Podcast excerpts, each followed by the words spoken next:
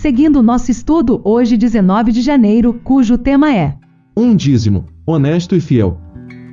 Vamos então ao estudo de hoje e começamos lendo o texto que diz: Não é o propósito de Deus que os cristãos, cujos privilégios excedem muito aos da nação judaica, deem menos generosamente do que eles davam. Lucas 12:48 diz: Aquele a quem muito foi dado, declarou o Senhor, muito lhe será exigido.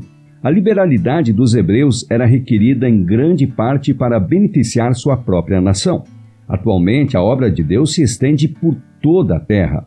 Cristo entregou os tesouros do Evangelho nas mãos de seus seguidores e sobre eles colocou a responsabilidade de dar as alegres novas de salvação ao mundo. E o texto de Atos dos Apóstolos, página 215, conclui: Certamente nossas obrigações são muito maiores do que as do antigo Israel. Repito, certamente nossas obrigações, hoje, eu e você, eu que estou lendo, você que está ouvindo essa mensagem, são muito maiores dos que a do antigo Israel. Assim também, toda a bênção que nos é concedida exige uma resposta do autor de todas as condições favoráveis de que desfrutamos. O cristão deve rever frequentemente sua vida passada e relembrar com gratidão os preciosos livramentos que Deus realizou em favor dele, amparando-o na provação, abrindo caminho diante dele quando tudo parecia escuro e ameaçador, e restaurando-o quando estava quase a desfalecer. Deve reconhecer tudo isso como provas do cuidado vigilante dos anjos celestiais. Em vista dessas bênçãos inumeráveis, Devemos muitas vezes perguntar com coração submisso e grato: Que darei ao Senhor por todos os seus benefícios para comigo? Salmo 116, verso 12, e você encontra mais sobre esse assunto no livro Patriarcas e Profetas, página 151. E continuamos. Que cada mordomo entenda que, ao lutar para promover a glória de Deus em nosso mundo, seja perante príncipes ou infiéis, deve tornar a Deus o primeiro, o último e o melhor em todas as coisas. O verdadeiro cristão reconhecerá que tem direito a seu nome somente ao exaltar a Cristo com uma força firme e perseverante. 1 Coríntios 4,2 diz: Ora, além disso, o que se requer destes encarregados é que cada um deles seja encontrado fiel.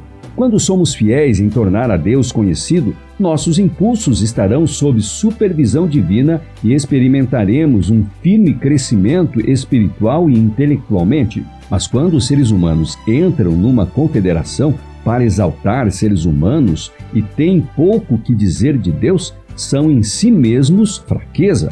Deus abandonará aqueles que não o reconhecem todo o esforço feito para elevar a humanidade? É somente o poder de Cristo que pode restaurar a arruinada maquinaria humana.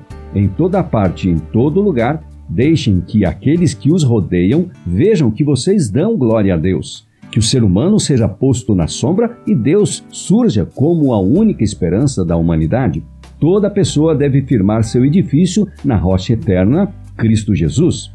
Então permanecerá firme em meio à tempestade e tormenta. Deus prepara a mente para reconhecê-lo como o único que pode ajudar a pessoa que se esforça. Ele ensinará os que permanecem sob sua bandeira a ser fiéis administradores de sua graça.